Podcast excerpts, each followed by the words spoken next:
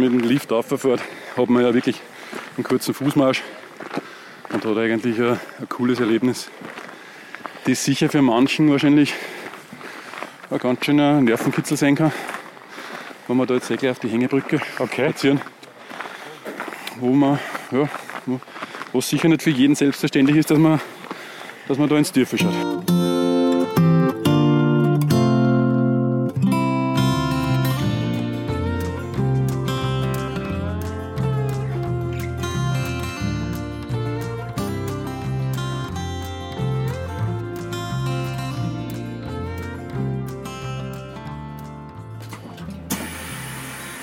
Danke, Wiederschauen. Ebenso.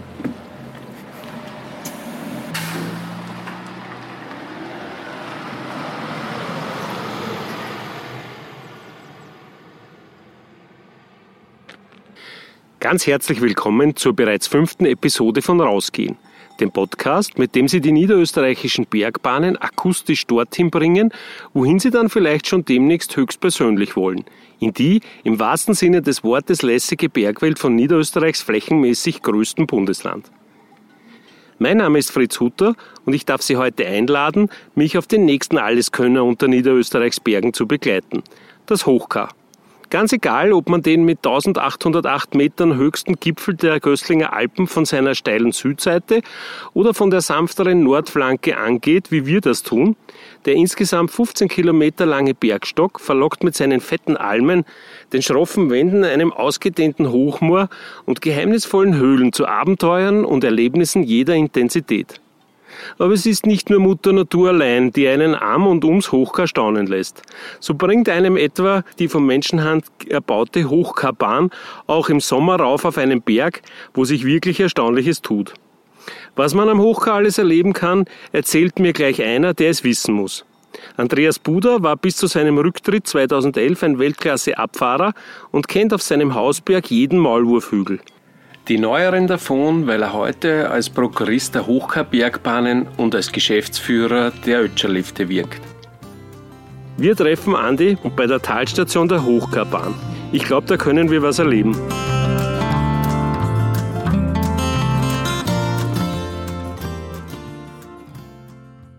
Vor dem Abmarsch sei uns noch ein Hinweis gestattet. Dieser Podcast wird unterstützt vom ÖBB Postbus. Der bringt uns sicher überall hin. Auch zu Niederösterreichs besten Platzerln in Sachen rausgehen. Da lächelt schon einer. Servus Andreas, grüß dich. Fritz, grüß Hi. dich. Schön, dass du da bist. Ja, du, danke vielmals, dass du Zeit nimmst. Du hast viel zu tun, du hast gleich mehrere Gesellschaften zu betreuen und darum weiß ich die Zeit sehr zu schätzen. Du, wir gehen sie jetzt gleich an, wir fackeln nicht lang. Wir nutzen das Wetter. Wir nutzen das Wetter und steigen ein und zwar in welchen deiner Lifte? Wir sind da bei der Talstation der Hochkarbahn am Talboden auf knapp 1500 Meter. Und heute haben wir natürlich herrlichstes Ausflugswetter. Zwar ganz einen leichten Wind, aber nahezu keine Wolken. Uns zwar vertragt es nicht so schnell, glaube ich. Also, Nein, ein bisschen Gewicht bringen wir mit. okay. Und nein, ist nicht tragisch, also wirklich wunderbar. Schönen guten Morgen. Guten Morgen. So, und wir gehen da jetzt gleich mal. Karten habe ich schon in die Haben wir Hand schon. gekriegt. Oh, Corona-tauglich, gell? Corona-taglich. Wir sind ein bisschen auf Abstand jetzt, wir zwei. Aber man wird das, man wird das nicht so wild hören. Ja. Vierersesselbahn sicher. Ja, also wir haben da am, am Hochkar eine kuppelbare Vierersesselbahn. Äh, Kuppelbar heißt, hat den Vorteil oder den, den Nutzen für einen Gast, dass der Sessel, wir spüren oder das Fahrbetriebsmittel sehr, sehr langsam im Einstiegsbereich und auch im Ausstiegsbereich ist. Und dann noch ein paar Meter Zada zart an, also wird dann eingekuppelt und dann sind wir mit höherer Fahrgeschwindigkeit Richtung Berg unterwegs. Jetzt im Sommer ist es ein bisschen gemütlicher eingestellt, dass man die Aussicht ein bisschen genießen kann im Winter. Andi, sind ein paar Sessel mehr eingehängt und dann fährt ein wenig schneller. genau. Du, äh, Grundsätzliches. Wo genau fahren wir da jetzt auf? Klar, Hochkar, aber von welcher Seite kommen wir und, und ja, sag Ja, wir, fahren da, wir fahren da Richtung Vorgipfel. Also die Vorgipfelbahn, das war früher war es ein, ein Einsersessellift, wer das Hochkar früher noch kennt. Also Mitte der 90er ist dann da diese Vierersesselbahn gekommen. Ähm, und man ist dann oben auf 1770 Meter, hat eigentlich schon einen, einen herrlichen Rundumblick schon eigentlich vom Ausstieg weg Okay, du hast mir schon ein wenig im Mundwasser gemacht, Ja. was da oben kommt. Es kommt allerdings auch schon gleich allerhand äh, da herunten. Es ist schon quasi rund um die Talstation ja, jede Menge Gastronomie zum Sehen. Also Ja. man, man, man überlegt sich ja schon fast, dass man vorher auf einkehrt, aber tun wir natürlich nicht, sondern vielleicht nachher.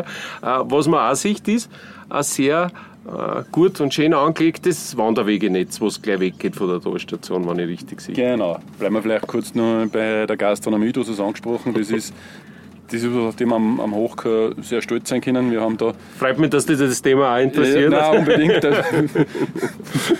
Gutes Essen bringt gute Laune. Und äh, wie gesagt, wir können, können wir stolz auf unsere einheimischen Betriebe, Unternehmer herum. Ähm, das ist drüben die Latschnalm, das ist, war früher in Thomas Sickerer sein, sein Après-Skischirm. Äh, hat mittlerweile eine, eine junge einheimische Familie, ähm, die Juniors vom, vom Hochkarhof, ähm, führen das jetzt seit einigen Jahren schon äh, sehr erfolgreich. Dazwischen das ÖTK Schutzhaus, den Hochkaufhof drin mit der Familie Grundsteiner. Und, und auf der Herübernseite ähm, mit einigen Häusern. Der Johannes Joshi Putz hat ja neben der Skischule und seinem Salettel unten im Bereich der Skischule jetzt mittlerweile auch ein, das Hotel Sporthaus, den Skiverleih, die, das JPs sehr, ja, sehr, sehr schön umgebaut, muss man eigentlich sagen. Ja, den, den früheren Almgasthof Jagersberger äh, gekauft und sehr, sehr aufwendig und, und sehr schön umgebaut, muss man sagen. Also es ist wirklich cool. Und, und oben das ehemalige Geischlägerhaus und die Chorhütten. Also wir haben wirklich sehr, sehr viel Gastronomie und, und Gott sei Dank muss man auch sagen, alles in, in einheimischen Händen. Ich würde es nicht glauben, wenn man so ein Stück weiter unten, wenn man sich ein vertratscht jetzt mit den mit die Wirt. Äh, da unter uns ist die Hochkarhöhle. Da haben wir fix ausgeschriebene Termine mit, mit Führungen. Auf unserer Homepage gibt es das zum, zum Buchen, ähm, diese begehrten und wenigen Plätze. Ähm, dann kann man sich das ruhig auch mal an einem sehr heißen Sommertag in die kühle Höhle Ja, okay. Wir, wir, sind noch, wir haben einen schönen Sommertag erwischt. Ja. Von Hass sind wir noch ein wenig weiter weg. Gell? Ja. Also, also, aber, aber das wird sich noch entwickeln im Zuge unseres Spaziergangs. Jetzt machen die Seilbahnsesseln Pause und wir sehen da ein Kreuz rechts von der Lifttrasse. Was hat es mit dem auf sich? Ne, das ist der Ausstieg vom Helikraft-Klettersteig. Und der ist gewidmet der Helikraft. Das war früher eine Mitarbeiterin im Schulskiheim Hochkar und da Ernst Dicker aus Zeiten. Und der Heli zum Gedenken ist der Klettersteig da errichtet worden. Was ich rechter Hand sehe, ist äh, die Bergstation vor einem weiteren Sessellift. Wie viele Anlagen gibt es eigentlich im, im, am Hochkap? Ja, wir haben da drüben den, den Doppelsessellift Großes K. Das ist eigentlich der ist am, am, am höchsten oben. Der geht knapp auf, auf 1800. Da drüben sehe ich bei den Gipfel, der ist der Hochkar-Gipfel auf 1808. Also wir haben da jetzt den Vorgipfel, den wir jetzt gleich erreichen werden, auf 1770. Also wir, wir erreichen mit den Liftanlagen annähernd Gipfelhöhe. Ähm, wir haben dann unten noch im, im, im, im Skigebiet haben wir dann drüben noch den, den Schlepplift, den Sonnenlift, vier weitere Sessellifte, vierer Sessellifte und dann den, den Zagerlboden, das Kinderland mit zwei Zauberteppichen. Also richtig umfangreich und ich glaube in Niederösterreich das größte. Ne? Ja, äh, auf jeden Fall. Also gemeinsam mit Mötscher haben wir da so die Pistenkilometermäßig die, die größten Skigebiete. Der Ötscher ist von der Fläche ein bisschen größer. Ähm, das Hochkar hat äh, natürlich aufgrund der Höhenlage, äh, in puncto Schneesicherheit und Panorama einfach äh, Punkte oder, oder äh, Dinge, die, die halt in, ja, kaum das Skigebiet in Niederösterreich, wo kaum das Skigebiet mithalten kann.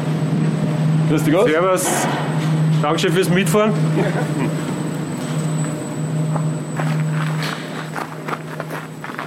Du Andres, werden wir persönlich, Ja. äh, bevor wir uns da dem Ausblick hingeben, du kennst den Berg ja seit deiner Kindheit und das nicht nur als, als Liebhaber der Berge, sondern auch als späterer Weltcup-Skiläufer. Ja. Äh, da sind eigentlich auch deine sportlichen Roots wahrscheinlich. Ne? Ja, schon. Eigentlich bin ich aus Göstlinger und, und bin im Steinbachtal aufgewachsen. Habe dort meine Kindheit verbracht und dort hat es früher natürlich nur einen, einen, einen Schlepplift gegeben. Ähm, dort habe ich eigentlich die, die, ja, mit dem Papa hinterm Haus Skifahren gelernt und dann eigentlich in Sichtweite den Schlepplift gehabt. Dort da hat man die ersten Schritte, die ersten Versuche, dort hat man auch, äh, nach, der, nach der Schule, nach dem Kindergarten seine Zeit sich vertrieben. Und, und das hat natürlich dann angefangen, das war äh, damals auch schon immer das, das große Erlebnis, dass man aufs Hochkar fahren kann. Okay. Das, da, da ist man natürlich nicht jeden Tag aufgefahren, weil es natürlich auch trotzdem ein bisschen ein Weg ist und weil man den Lift vor der Haustür gehabt hat. Und, und damals auch in den, in den Niederungen noch viel Schnee. Und, aber es hat sich dann natürlich, war das immer ein Riesenerlebnis und, und, und, und, und der Gaudi. Und, und dann hat man natürlich eh. Hubschrauber ist drüber über uns. Es ist, hat halt dann einfach seinen, seinen, seinen Lauf genommen. Man hat da im, im, der Skiclub Göstling Hochka ist ja einer der erfolgreichsten, ähm, glaube ich, kann man ruhig sagen, österreichweit, weil wir doch auf unserer Größe und, und eigentlich auch spezielles aus Niederösterreich äh, immer wieder Weltcupläufer in unseren Reihen haben. Und, und, und das war auch bei mir so. Damals war halt der Thomas Sickerer die, die, dieses Vorbild, den man eigentlich spürbar und greifbar im, im Verein vor sich gehabt hat. Und, und da hat man schon sehr, sehr jung ähm, wen gehabt, den man, den man auch nacheifern hat können. Und nicht nur die, die, die Stars und Vorbilder, die, wie damals ein Birmin Zubricken zum Beispiel, der mir, der mir damals extrem taugt hat hat man dann trotzdem immer wieder diesen, dieses Vorbild mhm. im, im, Ort, im eigenen Skiclub gehabt und, und, und, und da ist halt eine Dynamik, da, sind, da waren immer mehrere Kinder beieinander und, und, und da ist trainiert worden und das war immer, ja, immer lustig und dann trotzdem mit dem, mit dem nötigen Ehrgeiz dann schon und, und, und Eifer. Du hast und das aber halt anders überlegt wie der Thomas, du bist kein Slalomläufer geworden letztlich, nicht? Sondern, das, das, sondern du bist Opferer geworden. Ja, Wobei, ich sage mal, zum, zum Teil ist eigentlich damals entschieden worden. Äh, ich bin damals im 98er Jahr Juniorenweltmeister geworden in der Abfahrt. Bin aber im selben Jahr Österreichischer, bei der österreichischen Jugendmeisterschaft Dritter im Slalom geworden. Mhm. Da waren aber auch Konkurrenten wie, wie Matt Mario oder Renfried Herbst oder Manfred Pranger, also jetzt nicht komplett äh, Blinde im Slalom. Ähm, habe dort auch meine Medaille geholt und, und, und war eigentlich auch Kombifahrer, wobei das Thema Superkombi damals nur einmal das Thema war. Aber es war einfach damals die, die ÖSV-Strategie so, dass man, dass man dann halt, mir war das eh lieber das Slalomfahren, auf Dauer waren wir eh auf die Nerven gegangen, muss ich eh sagen. Aber, aber im Nachhinein war es trotzdem schade, dass man eigentlich dann äh, mit dem Sprung in den Europacup war das damals, äh, beinhart angestempelt worden ist als Speedfahrer war mir eh lieber, äh, kein Red und das war das auch das, das Bessere im Nachhinein. Äh, aber ja doch war das schon brutal, weil man von, von einem Monat aufs andere äh, nicht einmal mehr Slalom-Ski im Repertoire gehabt hat und, und, und eigentlich ähm, etwas Gelerntes, ähm, von klein auf Gelerntes, äh, von einem Tag auf den anderen eigentlich nicht mehr ausführen hat dürfen, eigentlich mhm. nicht, ich sagen nicht. Und das hat einfach von, von einem Tag auf den anderen nicht mehr zum Trainingsinhalt gezählt. Äh, dann ist ein Kreuzbandelriss dazugekommen, dann ist die, diese Slalom-Ski-Revolution dazwischen gekommen, wo wir dann auf einmal alle mit kurzen Ski gefahren sind. Und, und, und, und da war das natürlich dann auch binnen ein paar Jahre eine andere Sportart mhm. eigentlich. Nicht, wenn man mhm. das vergleicht, wir sind das noch mit 2 Meter, 2 Meter 5 Slalom-Ski gefahren und auf einmal äh, ist man das mit einem halben Meter kürzeren Ski gefahren. Und, und, und, und dann in, in der Weltcup-Zeit, wo ich dann bei den Abfahrten ja, am Start war, äh, und das Thema der Kombination, um das war man dann teilweise schon ein bisschen laut, weil das hätte das Ganze vielleicht schon ein bisschen spannender gemacht. Aber das hat sich einfach, das hat man dann nicht mehr, das hat man verlernt. Du bist dann aber sehr erfolgreich geworden, bis zu den Stockerplätzen im Weltcup. Ja. Aber nach einer langwierigen Verletzung war es dann, glaube ich, Schluss. Nicht? Du hast dann irgendwann die Renji wegstellen müssen. Ähm, ja, also das, das, die Karriere war natürlich immer irgendwie geprägt von von Stürzen und Verletzungen, wobei, ja, so, so, so, so oft hat es mir jetzt eigentlich, ähm, so oft bin ich nicht gestürzt, aber wenn ich gestürzt bin, habe ich mir halt eigentlich meistens wieder.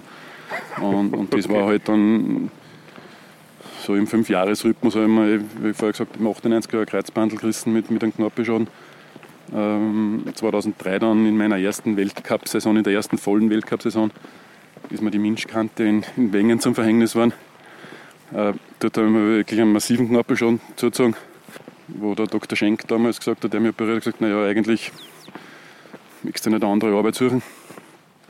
Äh, und, und, und, dann hat mich eigentlich damals der Ehrgeiz schon einmal gepackt, weil ich das kann es jetzt aber eigentlich jetzt nicht sein. Das will man selber entscheiden, nicht? Und, nicht die Ärzte und, sagen lassen. Und das war dann schon. Ja, mein größte. Das, ja, ich habe dann schon eigentlich von dem Unfall weg immer Knieschmerzen gehabt, habe dann schon beim, beim Training ähm, mir das gut einteilen müssen, was, was vertragt mein Knie.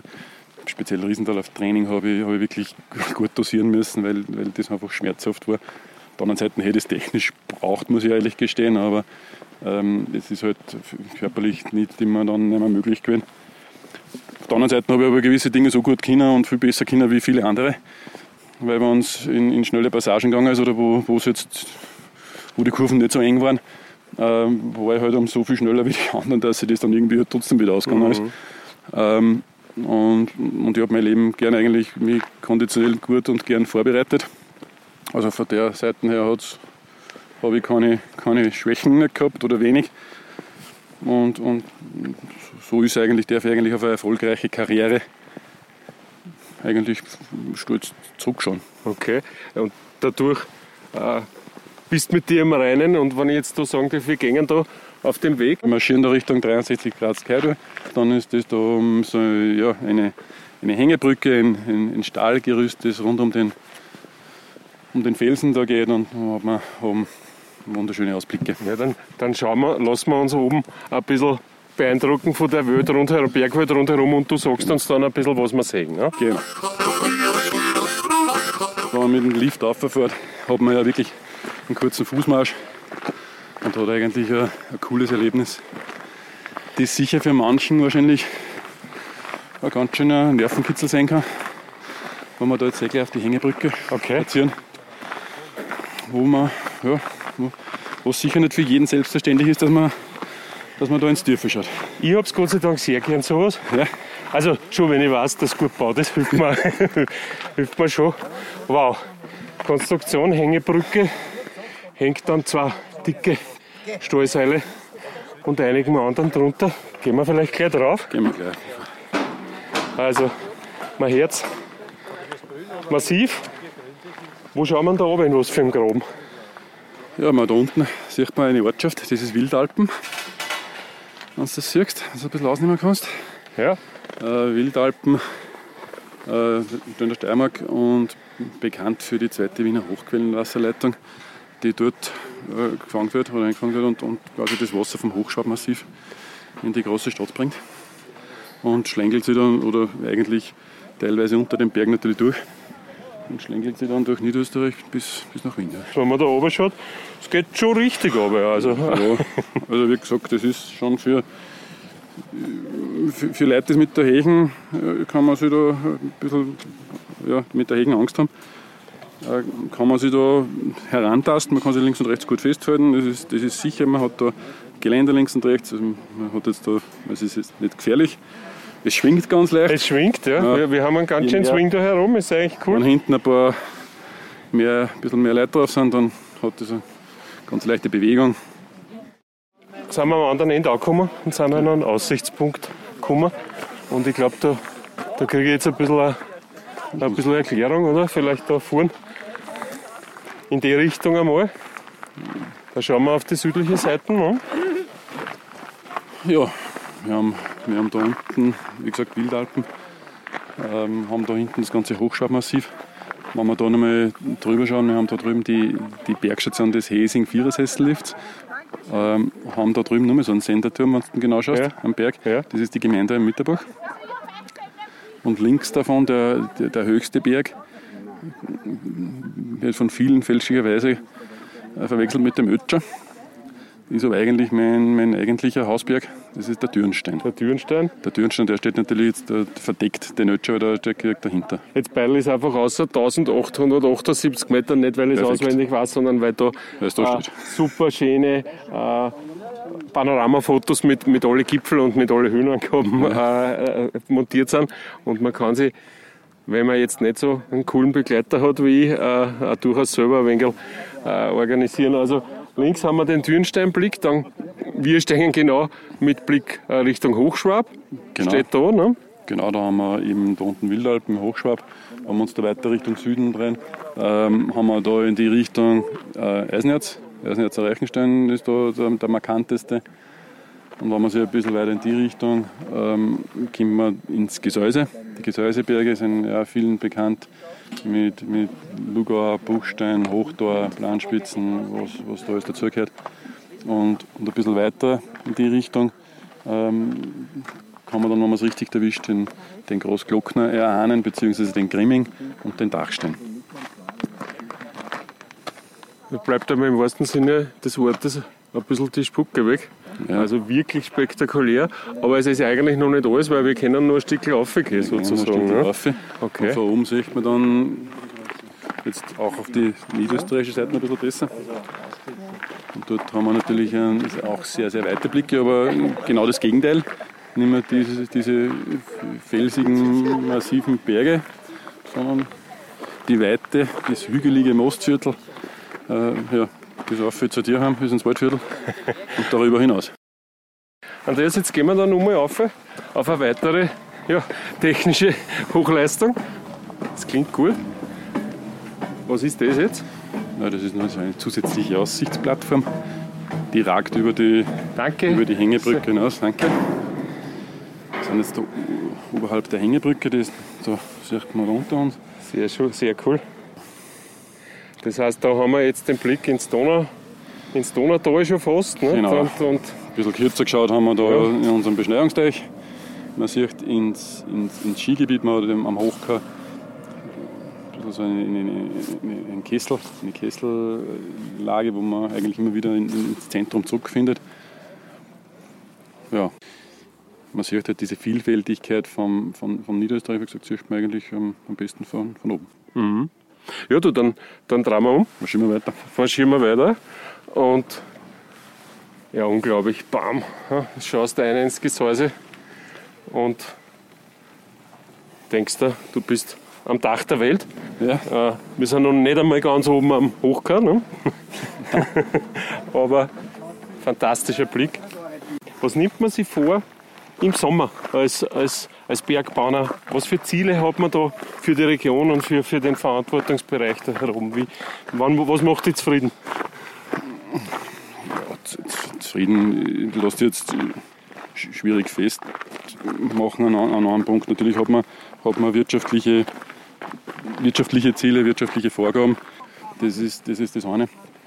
Ähm, was nimmt man sich für, fürs, für, für Ziel für, für den Sommer vor? Wir, wir haben vorher schon gesagt, wir haben eine extrem coole Gegend. Wir haben die frische Luft, wir haben eigentlich die gute Erreichbarkeit aus den, aus den Ballungszentren Wien, St. Pölten, Linz, Graz. Also wir sind da in dem, in dem Dreieck eigentlich sehr gut erreichbar. Wir sind nicht überlaufen. Also wir sind jetzt nicht das klassische Massenausflugsthema. Ähm, man kann, gerade wie es am Hochkar ist, ist vielleicht ein bisschen, ein bisschen der Unterschied zum Ötscher. Ähm, das verteilt sich oben relativ schön. Und dort wandert man schon von der Bergstation vom Lift noch mal eine, Stunde auf den, eine gute Stunde auf dem Gipfel. Und, und dort hat man äh, auf die 1900 Meter auf dem, ähm, über den rauen Kamm eine sehr, sehr anspruchsvolle Wanderroute, die beispielsweise beim Mötscher Ultramarathon immer wieder gelaufen wird, aber die jetzt, äh, sage ich mal, schon fast Richtung, Richtung Klettern geht und auch nicht mehr das ist, wo man mit den Flipflops gehen sollte, sondern wirklich irgendwie eine Wanderausrüstung dabei hat. Jetzt noch nicht klettern, aber, aber doch schwindelfrei und, und, und, und, und relativ steil. Das ist nicht mehr was für jeden. Und deswegen ist äh, so das eher Bergwandern schon ein bisschen anspruchsvoller der Ötscher. Mit ein bisschen vernünftiger Ausrüstung. Und herum kann man doch eher ein bisschen mehr herumbummeln und spricht da vielleicht ein bisschen eine, eine breitere Zielgruppe weil man doch auch die, die älteren Leute mit den Nordic Walking stecken. Man kann da auch gemütlich ein bisschen herumschlendern. Wir sind, wir sind schon in einem ziemlichen kulinarischen Wimbledon weggefahren mit der, bei der Talstation und jetzt nähern wir uns, nachdem wir die 360 Grad bravourös angespielt haben, fehlerfrei, glaube ich, äh, nähern wir uns wieder der Bergstation und dort ist ja im wahrsten Sinne des Wortes auch der Höhepunkt die Kulinarik, das Geschichte da oben. Genau, also wir haben jetzt dann im, im Juli, August ein dichtes Programm an, an, an Sonderfahrten oder, oder Veranstaltungen. Und da ist der Johannes Putz mit dem Joshi Berghaus äh, ein sehr guter und wichtiger Partner. Wir haben da, da gibt es den Bergbrunch, da gibt es die Early Bird Fahrten, wo man ähm, 4.30 Uhr mit dem Lift schaffen fährt. und die ersten Sonnenstrahlen, Sonnenaufgang genießen kann. Die genauen Termine, die findet man bei uns auf der Homepage. Wir haben im August zwei Yoga-Termine, einen Sonnenaufgangs-Yoga-Termin und einen Sonnenuntergangstermin. Okay. Yoga, äh, also geht auch ins Gebirge sozusagen. Und, ja. und was gibt es noch für Trends, die ihr da mitmacht herum? Was, was, was ist so dazugekommen in den letzten Jahren an Angebot? Ja, es, wir haben ähm, im Tal, am Talboden unten im Einstiegsbereich haben wir den Alem-Erlebnisraum. Das ist, sind einige Spielstationen für Kinder, das sind so große Holzspielgeräte. Ähm, da kann man sehr gut mit, der, mit den Kindern, mit der Familie den Ausflug machen. Haben aber auch die Möglichkeit, wenn uns wirklich ein bisschen sportlich anlegt, auch die Klettersteige zu, zu benutzen. Da gibt es eben, beim Liftfahren haben wir den Ausstieg gesehen vom Helikraft-Klettersteig. Der ist relativ anspruchsvoll, würde ich mal sagen. Aber wir haben auch für die Kinder was. Wir haben den Bergmantel-Klettersteig, den haben wir seit einigen Jahren. Und da kann man auch für, für Leute, die da gerne in die Berge sind und die mit den kleinen Kindern, sagen wir mit, mit, mit Zehnjährigen und weiter, da gibt es drei Felssektionen, die sind relativ einfach angelegt. Oben eine gemütliche kleine Hütte zum Rasten, wo man sich vielleicht die selbst mitgebrachte Jausen dann äh, als, als, mit der, als Belohnung dann stärken kann. Und das ist ja, also für, den, für den Gast am Hochkar doch sehr vielfältig. Ja. Und eindeutig Zielgruppe für den Bergmantel-Klettersteig ist meine 14-jährige Tochter Johanna, die Sie vielleicht noch als Stuntgirl in Folge 3 von Rausgehen in Erinnerung haben. Mit ihren Vorerfahrungen aus der Kletterhalle hat sie sich jetzt anhand der technischen Daten vom Bergmantelsteig Gustos Felsklettern geholt. Bergsteigen.com typisiert den über drei Felspfeiler verlaufenden Steig als typischen Kinder- und Jugendklettersteig, der zusätzlich zum durchgehenden Stahlseil üppig mit Trittplatten für kleinere Personen versichert ist. Spannend klingt speziell Pfeiler 2, wo ein kurzer Überhang und eine Leiternpassage zu überwinden sind. Insgesamt bewältigt man am Bergmantel-Klettersteig 130 Höhenmeter Aufstieg in etwas mehr als einer halben Stunde. Der Abstieg zum Ausgangspunkt dauert etwa 25 Minuten. Sollte man probieren, oder Papa? Ja, unbedingt und wahrscheinlich nur in den Ferien. Äh, ja, und wir werden da weiter spazieren Richtung Gipfel, ne? Ich glaube, da drüben leicht schon das Gipfelkreuz um. Wunderbar. Und dann werden wir das, dann machen wir das. Werden wir das auch noch mitnehmen. Äh, was auffällt ist, äh, der Weg rüber zum Gipfel, ja, wunderbar zu machen schön hergerichtet alles. Und, und heute, an einem Tag wie heute, sind wir natürlich nicht ganz allein da herum. Und ja, da lacht ja, da lacht ja das Betreiberherz auch ein bisschen, wenn das so schön angenommen wird, sozusagen. Ja, ja also wir sind jetzt ähm, seit Samstag, 4. Juli, sind wir jetzt durchgehend im Betrieb. Was heißt, dass wir bis Mitte September äh, täglich offen haben, mit Ausnahme am Montag Montag haben wir einen Hochkakao-Betrieb. Am Mütscher fahren wir täglich. Und ja, es ist natürlich ein ehrliches Ausflugswetter. Ich sage, am Wochenende wieder ziemlich an Regen. Aber so ist, so ist die Situation. Das, das sind wir eigentlich gewohnt, dass man mit dem Wetter, mit dem Wetter konfrontiert ist. Und, und manchmal sind auch die Wetterberichte nicht ganz so glücklich gewählt, wie wir es oft einmal gern hätten, wenn, wenn äh, die Christa Kummer sagt, wie gewitterig nicht wird und dann eigentlich ist eh nichts und dann merkt man schon, dass die, die, die Angst vorm Fortfahren dann doch so groß ist, dass man sich das überlegt und dann wundert man uns und ärgern wir uns eigentlich, weil es oft dann doch ja, schöner ist, als wie oft einmal vorher gesagt. Ja, Andreas, da hilft nichts, da musst du wahrscheinlich zu deinen Funktionen noch eine Wetterstation dazu nehmen irgendwie und, und quasi Live-Wetter, was es eh gibt auf der Homepage, eh. nicht? nehme ich an, die, ja. die Webcam, die wird, die wird schon streuen, aber natürlich ist heuer aufgefallen, es ist nicht nur das, das ganze Leben, es ist das ganze Leben ein bisschen aus dem Ruder gerannt und auch heuer das früher hat wettertechnisch auch ein bisschen verrückt gespielt und, und sicher, sicher für euch ein Thema. Was mir nur einfällt ist, von wegen Benefits und Erfahrung aus dem Spitzensport. Ja. Über das Schneemachen wird da auch keiner was erzählen können von deinen Mitarbeitern da herum so richtig, oder? Naja, das, das war jetzt auch vermessen. Es gibt natürlich, ähm, haben wir Mitarbeiter, die schon schon, schon sehr, sehr lange da dabei sind und, und speziell in der Beschneiung ja, sich auch Wissen, Wissen angeeignet haben.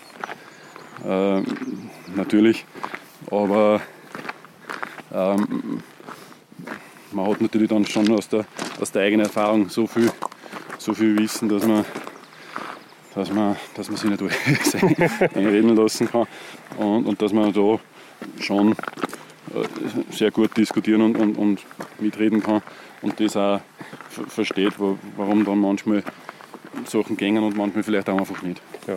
Kann man vorstellen, dass das ein großes Thema ist unter lauter Fachleute da herum. Wenn du dich jetzt an dein, an, dein, an dein junges Leben noch zurückerinnerst, ja. was war der meiste Schnee, den du jemals gesehen hast? Du? Naja, den, den meisten Schnee, glaube ich, den haben wir letztes Jahr gehabt. Okay. Also vor allem in so kurzer Zeit, ähm, zumindest herum am Hochkar. Äh, in, in, kind, in, der Kindheit kann ich mich schon erinnern, dass wir, dass wir unten im Tal, dass wir da schon Jahre gehabt haben, wo, wo viel Schnee war. Aber ich glaube, es hat auch Winter gegeben, wo, wo nichts war oder wenig war. Was ist viel Schnee bei dir? Naja, viel Schnee ist schon so, wenn es dann daheim zum, zum Schneeschaufeln war. Ähm, wenn, wenn dann die Haufen so hoch waren, dass, dass den Schnee fast nicht mehr über die drüber da schupft über den, über, den, über den Schneehaufen, dann, ja, dann, dann war schon viel Schnee. Das, das Schneeschaufeln war immer, das habe ich dann meistens in Opa abgenommen als Kind. Das war eigentlich dann schon so, so die ersten Kondieinheiten. Aber ja, irgendwann waren es dann halt auch hoch. du, ich frage auch deswegen, weil ich habe unten ein Schneemoos, ja. stehe beim Kassengebäude. Das fängt bei zwei Meter an und geht, glaube ich, bis 10 Meter. Und ja, äh, das ist so ein wenig eine Motivation. Ja, es war natürlich im letzten Jahr schon massiv, äh, was da in, in, in zwei, drei Wochen an, an Niederschlägen gefallen ist und, und, natürlich auch entsprechend mit Windverwehungen waren. Und da war ja, heuer, heuer Corona letztes Jahr, der, ja, der massive Schneefall, wo es hoch gute drei Wochen eigentlich gesperrt war. Und das im Jänner in einer wichtigen, einem wichtigen Saisonabschnitt war das nicht ganz so lustig. Aber ähm, sagen wir auch, wir waren sehr, sehr weit verbreitet in den Medien. Und, Mit einer coolen Aktion auch zum Saisonende hin, glaube ich. Die war dann natürlich auch ein Wahnsinn. Man Mitte Mai noch mit den Skibetrieb ausruft, wo man eigentlich schon in der Vorbereitung war für den Sommerbetrieb. Das war eigentlich ein Wahnsinn. Ja. Aber gute Werbung gewesen letztlich, oder? Es hat euch, hat euch viel Sympathie eingebracht unter eure Kunden. Ne? Auf jeden Fall. Also da sind sie wirklich äh, ein Stau unten auf der B25 zur ehemaligen Mautstation hin. Äh, also da sind dann Leute zu Fuß aufgegangen. Einer ist sogar, der hat das Klappradl im Kofferraum gehabt und hat sich hinten die Skischuhe auf den Backel getragen, hat die Ski irgendwie da durchgesteckt beim Rahmen und ist mit seinem Klappradl aufs Hochkauf vertreten, weil sie mit dem Auto nicht mehr aufgelassen haben. Also die Leute, die Leute haben sich erarbeitet zum Finale ja. nochmal. Ähm, wir müssen es uns jetzt nicht wild erarbeiten. Der, der Weg zum Gipfel um, der geht da quasi jetzt in so einen, in so einen kleinen Talboden rein, in so, einer, in so einen kleinen Schatten rein. Vegetation, alles da, alle Farben da, unglaublicher Tag heute eigentlich in Wahrheit, oder? Die, die Sonne, die bringt das richtig zum Strahlen da. Andreas, jetzt sind wir am Gipfel herum. Du hast nur gerade einer, einer deiner Besucherinnen einen riesen Freude gemacht. Äh, die hat da, äh, Berg- und Talgarten verloren. Ein Teil der Niederösterreich-Karte übrigens bei euch. Gell? Also ist genau, es ja. Äh, eine spannende Geschichte, weil ja, die Niederösterreich-Karte ist, ist ein, ein, sehr weit verbreitetes Kartenprodukt, eine, eine, Kaufkarte, wo man sich die Eintritte bei den diversen Ausflugszielen ähm, kostenlos halt erwirbt. Und dann ist, ist natürlich bei uns am, am Hochkanner Mötscher die Berg- und Talfahrt einmalig zum, zum Einlösen. Und die Dame hat das man auf halt ausgestrahlt. ich glaube, sie hat Freude gehabt, dass ja. sie es wieder gekriegt hat. Du, jetzt sind wir ganz oben und top of the niederösterreichischen World. Nicht ganz, Nicht aber, ganz. aber zumindest top auf Hochkauf, 1808 Meter, genau. neben dem Gipfelkreuz. Jetzt sieht man ganz schön den Speichersee für, für den Maschinenschnee da. Genau. Äh, das ist wichtig, dass der voll ist jetzt. Gell? Das ist, äh, ist beruhigend, oder? Wie schaut es bei euch niederschlagstechnisch so grundsätzlich aus? Das ist beruhigend, wobei man sagen muss, dass man, Gott sei Dank, muss man auf Holz klopfen am Hochkar rum, äh, jetzt nicht das Wasserproblem hat. Äh, der hat ca. 100.000 Kubikmeter Fassungsvermögen. Das braucht man eh gut, ähm, speziell wenn die, die Winter so, so schwierig sind wie der letzte. Der Winter wiederum davor, als Jahrhundertwinter in, in den Geschichtsbüchern, hat natürlich äh, sicher von anderen Seiten gezeigt, wo das Hochkant dann drei Wochen gesperrt war, weil, weil so viel Schnee herum war. Aber natürlich auch die Beschneiung, die technische Beschneiung ist, ist das, das Herzstück eines jeden Skigebiets. Ja, wenn man ein bisschen links davon schaut, schaut man ins Tal runter. Mhm. Äh, du hast gesagt, Köstling sieht man. Klar. Genau, wenn man jetzt Tal auswärts äh, haben wir da unten unser, unsere Marktgemeinde. Dann hast du noch, hast mir du noch gesagt, äh, die, ja, die Heimat einer anderen niederösterreichischen Skiheldin. Ne? Die genau, die Katrin Zettel. Man sieht da das Hochplateau Hochreit, bekannter für das Langlaufzentrum. Und da ist die, die Katrin aufgewachsen. Hat sich auch anders überlegt, nichts mit Langlaufen? Nein, also sie hat dann die Skikarriere eingeschlagen und war dann doch ja, eine leichte Spur erfolgreicher wie ich, aber ja. ja, Es, ist, es ist cool da herum, weil du, äh, weil wir gerade die 360 Grad gegangen sind, jetzt kann man sich für die 360 Grad, braucht man sich nur am Absatz umdrehen und, ja. und, und, und sieht äh, alles, was, alles, was ähm, rundherum geboten ist. Lotter zum Verweilen ein, Bankeln und Tisch herum, gut genützt, die Leute nehmen sich ja, hier Jausen mit. Und, und, man hat Wobei man eigentlich glaubt, bei der 360 Grad Sky da drüben, man glaubt, man hat schon, einen, man sieht eh alles, ja. ist der Blick dann da herüben dann doch wieder ein bisschen anders. Man sieht dann da schon wieder mehr Richtung ähm, ja, zu unserer wirtschaftlichen Mutter, nach Hinterstadt, zum Tote Gebirge, zum, zum Bril. Äh, in, in die Gegend, die sieht man von, von der Sky da drüben ja. nicht ganz, weil eigentlich da ein bisschen der Gipfel ja, genau. verdeckt. Man sieht äh, den Gipfel von der 360 Genau, aber, aber es eröffnet sich dann da wieder das Panorama ein bisschen anders. Und, und wenn man von der Seite da auch ins Steirische reinschaut, es, es wirkt wieder ein bisschen anders und, und es kommt vielleicht wieder ein Gipfelvierer, der von weiter drüben noch von anderen vorher verdeckt mhm, war. Okay. Also du, du kannst dich da innerhalb von wenige hundert Meter weiter handeln, fast durch die ganzen österreichischen Berg. Genau. Äh, du, Andreas, gehen wir, gehen wir runter. Ja. Äh, vielleicht geht sie ein Stopp unten bei der, beim Joji-Haus aus? Sicher, sehr gern. Auf einen Kaffee? Auf einen Kaffee. Oder was auch immer dort Oder geboten ist. Dann gehen wir mal.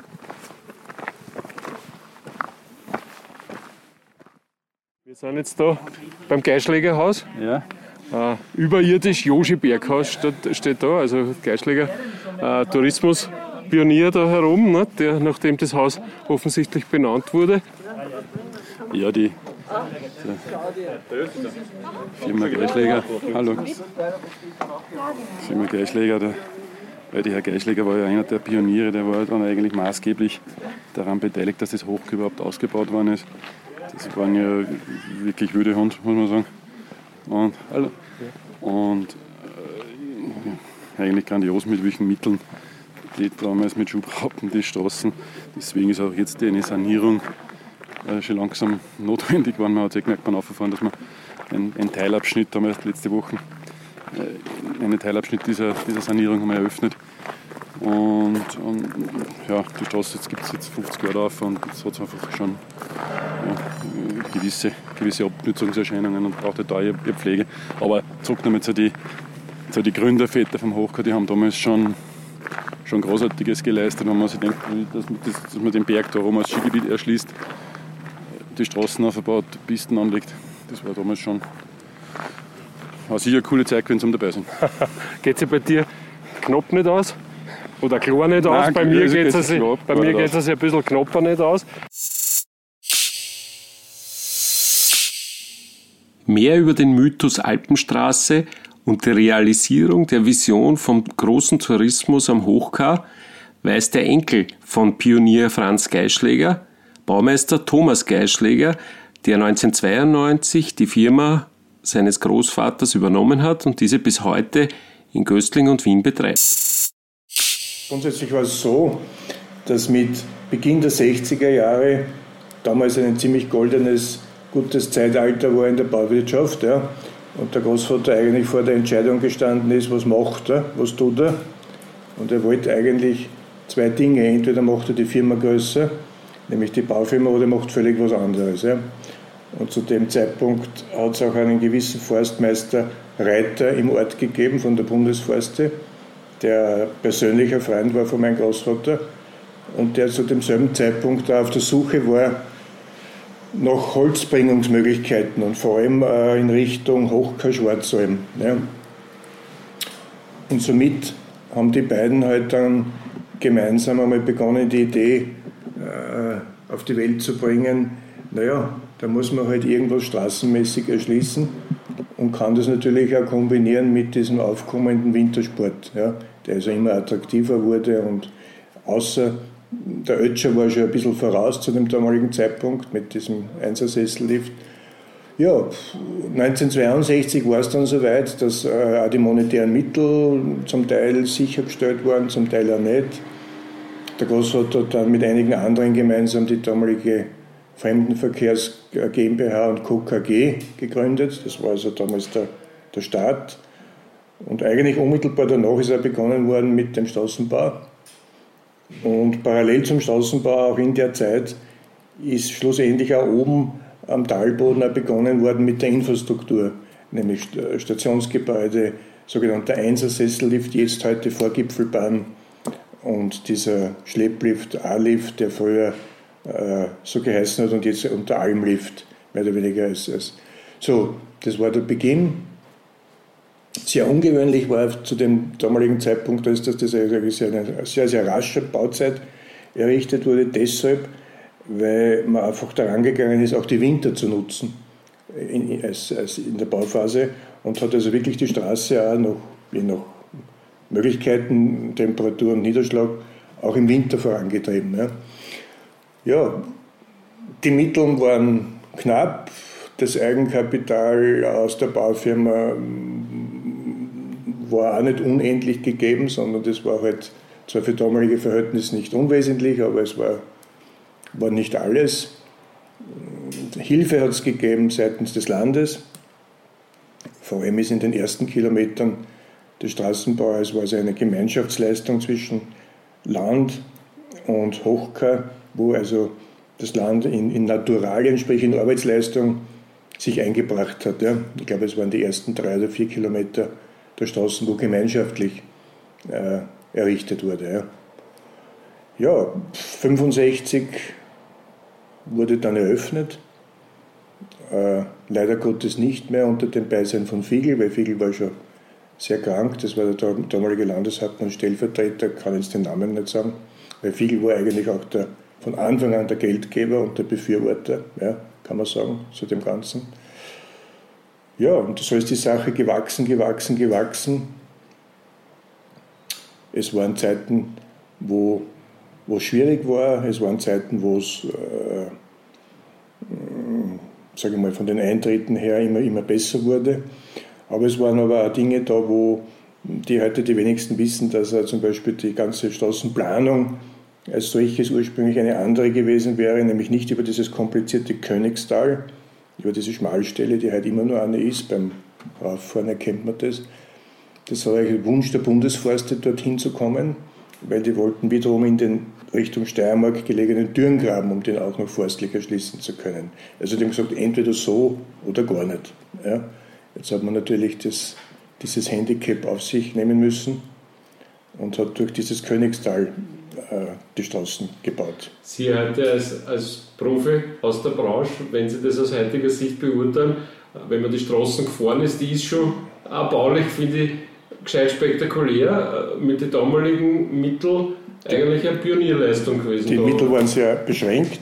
Also man kann sich das nicht so vorstellen, dass heute so ein Bagger und ein Muldenkipper und äh, Sprenglafette und was ich was alles äh, äh, zur Verfügung steht, sondern es waren lediglich Handbohrlafetten, womit also mit Dynamit, mit Donorit gesprengt wurde aus dem Fels und das Ganze dann mit richtigen Schubrappen, was anderes hat es nicht gegeben, äh, das Material mehr oder weniger in eine Ebene gebracht wurde.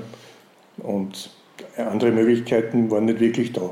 Das Wollen von ihrem Großvater und seine Partner dürfte sehr starkes gewesen sein damals. Nicht? Äh, wie weit hat er es dann mitbekommen? Den Erfolg seiner, seiner Bemühungen? Ja, ja, doch. War also, lange an Bord, ne? Ja, ja, doch. Also das Großvater war sehr lange mit an Bord, was dann äh, auch in einer gemeinschaftlichen Geschäftsführung dann in den letzten Jahren gemeinsam mit dem Bernhard Putz, das wiederum, der wiederum derjenige war, der die Schwester meines Vaters geheiratet hat, der spätere Geschäftsführer dann von oben. Und Großvater selbst hat also bis zu seinem Tod eigentlich, der ist 1992 verstorben, sehr wohl den ganzen Erfolg und alles, was also damit zusammenhängt, also nicht nur die Lift- und Bergbahn, sprich alleine, sondern auch die, die Gastro, die angeschlossen war, der Sportartikelhandel, dann die ganze äh, Infrastruktur im Ort mehr oder weniger ja davon partizipiert hat und mitgelebt hat und das nicht schlecht, ne, über Jahrzehnte hindurch. Ich stelle mir das vor, wenn Sie, wenn Sie die Straßen befahren, vielleicht um Skifahren zu gehen, selber oben, muss das irgendwie ein ganz besonderes Gefühl sein, oder? Wenn man da durch, das, durch diese Idee das Vorfahren durchbredelt. Äh, sagen wir so, die, ich glaube, ich war 14, wie ich zum ersten Mal habe selber fahren dürfen. Das darf man heute gar nicht mehr sagen, weil das wäre, wäre ein Verbrechen. Aber das stimmt. Also die, die Straßen ist einfach ein Erlebnis immer wieder und mittlerweile kennt man auch jede Ecke. Und wir auch in den letzten Jahren, sage ich mal, dafür zuständig sind, dass man einen Sommer- und Winterdienst dort aufrechterhält. Also das ist der Part unserer Firma heute in der Hochkanal. Ja. Somit. Sie, sind damit, Sie sind damit auch noch geschäftlich verbunden? So ist es, ja. Na, na, nach wie vor, ja. Mhm. Also nicht nur darüber, sondern auch mittlerweile auch über Beteiligungen am Sporthotel. Mhm. Ja. Eine Frage noch zum Schluss. Sie haben gesagt, man hat damals begonnen, die Winter zu nutzen ja. äh, bei den Bauarbeiten und damals waren die Winter aber noch richtige Winter. Nicht? Äh, das, das war sicher nur eine zusätzliche Herausforderung. Die Winter waren äh, bei Weitem äh, niederschlagsreicher und, und kälter als die jetzigen. Aber es hat natürlich auch Phasen gegeben, wo man das hat nutzen können äh, und einfach wieder schneefrei gemacht hat und halt in schöneren Phasen einfach weiterbaut hat. Man hat sich davon nicht abschrecken lassen. Ja. Also das war halt einfach, und das, wie soll ich sagen, die, die Leute waren im Nehmen äh, der Strapazen noch viel weniger empfindlich, um das so auszudrücken man war einfach innerhalb der ganzen Truppe so überzeugt von der Idee, dass das relativ rasch äh, errichtet werden soll und darum war eigentlich alles, was mit Schwierigkeiten verbunden war, eigentlich kein großes Thema. Ja, das war, war so. Ja. So, jetzt wir da auf der Terrasse herum, Andreas. Ich meine, was ging sich aus, nicht? dass du sagst, du machst die Mittagspause vielleicht da herum? Ja, also. Täglich? Nein, Oder je nach Wetter sozusagen. Täglich war jetzt übertrieben, aber bietet es ja wunderbar an. Und ja. das ist ja, speziell da herum die Terrasse mit einem sensationellen Ausblick. Und da nochmal zurück zu also die Early Bird Liftfahrten mit Bergbrunch im Anschluss. Also wenn das Wetter passt, gibt es eigentlich fast keinen genialen Start in den Tag, als wie, als wie da herum. Also das heißt, so der Idealverlauf wäre 4.30 Uhr Bergfahrt, hast du gesagt, dann genau. vielleicht um zum Gipfel gehen nicht? und dort den Sonnenaufgang das, anschauen. Genau, oder auf das Sky-Tour, da kann man sich herum ja wirklich einfach und ohne aufwendige Wanderungen ähm, bewegen und, und dann dem Sonnenaufgang entgegen zu sehen und entgegen zu haben, das ist schon ziemlich ja, beeindruckend und, und gibt dann viel Kraft in der Früh. Ja, über unsere Drohne. Ja. Also die Hornissenschwarm ist es. Der Hornissenschwarm, die moderne macht nicht halt von uns. Ähm, Bergbranch klingt gut. Ich nehme an, da wird auch vielleicht die eine oder andere regionale Spezialität serviert werden. Was, was willst du empfehlen? Was sollte man unbedingt kosten, wenn man am Hochkar ist? Ja, also der Johannes Putz darum als, als Gastgeber er hat ja auch nicht ganz umsonst die, die Auszeichnung Gastgeber des Jahres gekriegt im Land Niederösterreich im letzten Herbst. Und, und er versucht natürlich da auch regionale Produkte immer wieder auf, auf die Speisekarten zu bringen. Und, und das ist vom, vom Fisch bis zum Wild durchaus sind das, sind das Produkte, die man in der Region findet und, und, und er ist da schon bemüht, wirklich äh, die Qualität aufs Teller zu bringen und, und, und das macht er sehr, sehr gut und, und das sollte man sich auf keinen Fall entgehen lassen. Ist das die Jagerei am Hochkar eigentlich ein Thema? Ja, auf jeden Fall. Also die Jagd ist, ist überall bei uns äh, ein sehr großes und, ein wichtiges Thema und, und ist auch, äh, gehört zur gelebten Kultur in unserer Region und, und, und da ist auch ein, ein, ein wertschätzendes Miteinander notwendig, was jetzt speziell auch die, die, die abendlichen Termine, sprich auch jetzt Mountainbiken, auf, dass man einfach sehr zu gewissen Zeiten dann einfach dem, ja, den, den, den anderen Benutzern oder den anderen, den, den anderen Nutzern der, der Bergwelt äh, den, den Platz überlässt und, und sie dann einfach auch dann auf die Nacht nicht mehr zu lang draußen aufhält, weil, weil einfach auch die, die Jagd ein wichtiges Thema. Naja, aber es ist äh, wie so oft in touristischen Regionen natürlich ein bisschen ein Abstimmungsthema, nicht? wer im Revier zu genau. welcher Zeit das Sagen hat. Aber, aber wenn es gut funktioniert, dann ist es für alle ein Benefit, weil dann ist auch die Speisekarten genau. etwas und, reicher für und, die, die gerne Fleisch haben. Nicht? Und, zum Beispiel. Und, Gott sei Dank gibt es jetzt auch in, in, in Göstlingen eine Initiative, das Wildfleisch Danke. auch für den Konsumenten ähm, erwerblich zu machen, weil das war leider, muss man auch sagen, schon nur, schon nur eine Schwäche, dass das dann einfach in der Anonymität verschwindet, dass sehr viel geschossen wird, äh, sehr viel hochwertiges Fleisch, das ja weit weg ist von, von genmanipulierter Aufzucht oder, oder Nahrungsmitteln und, und, und irgendwelchen Massentierhaltungen kriegt eigentlich den ganzen Tag ein frisches Gras und die besten Kräuter. Und dann wird das irgendwo in einem Schlachthof verarbeitet und dann verschwindet das Fleisch mhm. in der Anonymität. Und da gibt es Gott sei Dank jetzt eine ganz eine, eine junge Initiative. Ähm, unser Tierarzt ist da ganz äh, vorne mit dabei, also in der, in, seit die Initiative da ergriffen hat, glaube ich, und, und die Partner sind da noch dabei, die Gott sei Dank das, ja, die, die Chance da beim Schopf nehmen und dieses hochwertige Produkt wir haben ja selber, am Ötscher betreiben wir selber drei, drei Skirestaurants, drei Skihütten. Und, und du merkst dann schon, wie schwierig es teilweise dann aber ist, äh, regionale Produkte dann eigentlich zu, zu ver verarbeiten, weil es, weil es gar nicht so einfach ist, dass du es auch kriegst. Mhm. Also das ist ein weiterer Schritt zur, zur Markenbildung. Du, Prost. Prost. Äh, lassen wir uns ein paar Minuten gut gehen da. Mhm. Nach, nach der wohlverdienten, wie ich finde, Mittagspause. Ja, haben wir uns sicher verdient. Ja. Werden wir uns dann wieder in den Sessellift setzen ja. und düsen und dann reden wir vielleicht noch über das, auf was man sich heuer da noch freuen darf bei euch und wie du dich für den Winter aufstößt. Aber jetzt einmal Mahlzeit. Mahlzeit. So, nach einer coolen Mittagspause sind wir jetzt wieder bei der Bergstation von der Hochkarbahn und machen uns auf die Talfahrt. Wenig überraschend wird uns da jetzt eine super Aussicht begleiten ähm, Richtung Niederösterreich eine. Was steht jetzt noch im Sommer? Wie hat sich das Corona auf euer Programm da am Hochkar ausgewirkt? Wir haben ein paar kleine, feine äh, Veranstaltungen am Hochkar. Das eigentlich nahezu jedes Wochenende ein bisschen ein, Programm. Parallel kann man wieder die, die Höhle buchen für, für kleine Gruppenführungen. Das, das gibt es. Und dann schauen wir natürlich schon irgendwie gespannt Richtung, Richtung Winter. Und, und, und da wird es schon noch unter Umständen noch herausfordernd, weil ich glaube, dass das so, so, ein Lockdown wünscht sich keiner mehr. Aber man muss halt schon äh, schauen und sich in der Nase nehmen und halt äh, die, die, die, die, die gelernten Hygienevorschriften und, und, und Abstandsregeln, also wenn man sich halt da ein bisschen ja, im, im, eigenen Interesse da ein bisschen, ein bisschen dran hält, wird schon gehen. Nicht? Mhm. Jetzt sind wir da in der Anfahrt auf die Talstation und, und schauen von oben äh, linker Hand von der ja. Seilbahntrassen auf einen Sportplatz habe. Genau. Ich sehe einen Tennisplatz, ich sehe einen Mehrzweck-Basketballplatz und einen kleinen Fußballplatz. Ja. Hinter dem Hotel, oder? Genau, das ist jetzt der Jufa.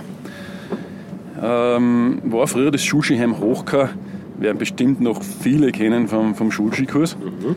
Ähm, ich habe dort ja, viele, viele, viele, viele Stunden in der Kraftkammer verbracht. Ähm, damals Sickerer seine Eltern waren, haben damals die Hausleitung gehabt. Und, und ich habe dort eigentlich aus und eingehen dürfen nach Belieben und habe da heroben die, die Basis gelegt für, für meine konditionelle für meinen konditionellen Zustand. habe da, wie gesagt, viel Schweiß und viele Stunden da herum lassen und habe eigentlich im Nachhinein gesehen, äh, auch wenn ich unten in Göstlingen gelebt habe, eigentlich zum Trainieren immer ein Höhentraining gehabt. Mhm. Interessanterweise. Ich, immer, ich war zwar viel allein da herum, weil kein Olympiastützpunkt, keine Trainingspartner, kein, kein Coach da haben, eigentlich den, den Trainer am Telefon oder den Trainingsplan. War noch die, nicht so Online-Training damals, gell? Die, die, die Hausmeister, wenn es wirklich dann waren schwere Kniebeugen zu machen waren, dann habe ich zum Hausmeister gesagt, okay, schau mal, gehen wir mal in einer Stunde vorbei, ob alles passt. Mhm. Heute ist es ein touristischer Beherbergungsbetrieb genau. und, und, und ja, schaut ein bisschen nach dem ersten Haus am Platz aus jetzt, oder? Ja, sind, wie gesagt, spezialisiert immer von der Größe her sowieso, äh, spezialisiert auf, auf, junge Familien, wie der Name schon sagt, die UFA, und, und Gruppen, Schulgruppen nach wie vor.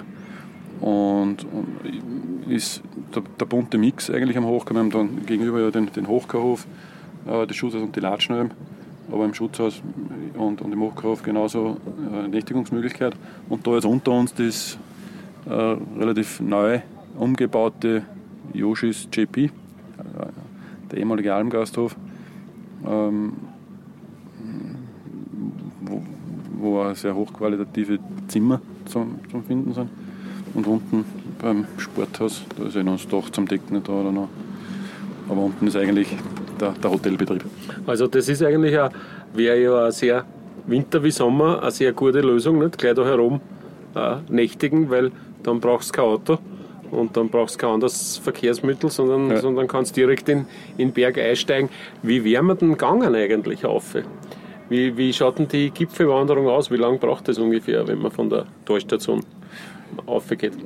Du hast mehrere Varianten. Also die einfachste und, und, und, und, und die einfachste Variante ist, ist entlang der asphaltierten Straße. Also da hat man, da hat man durchaus befestigt, da kann man sich auch nicht vergehen, weil da braucht man einfach nur der Nase nachgehen. Ähm, gibt einen anderen Steig, der geht entlang, eher entlang der Skipiste an der, an der Höhle vorbei.